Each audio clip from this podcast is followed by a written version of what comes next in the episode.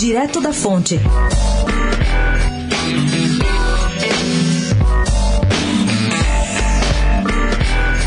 O PSDB, que chegou a ter dúvidas sobre a candidatura de Bruno Covas à reeleição, se animou. Consta que uma pesquisa contratada pelo partido após a doença do prefeito e suas três semanas no hospital apontou queda no índice de reprovação do seu governo. As articulações para ampliar a base aliada, aliás, seguem intensas. Em aceno aos evangélicos do PSC, Covas nomeou na sexta-feira o engenheiro Miguel Caldeiro Giacomini como novo secretário de Turismo. Pedro Venceslau, especial para a Rádio Dourado, direto da fonte.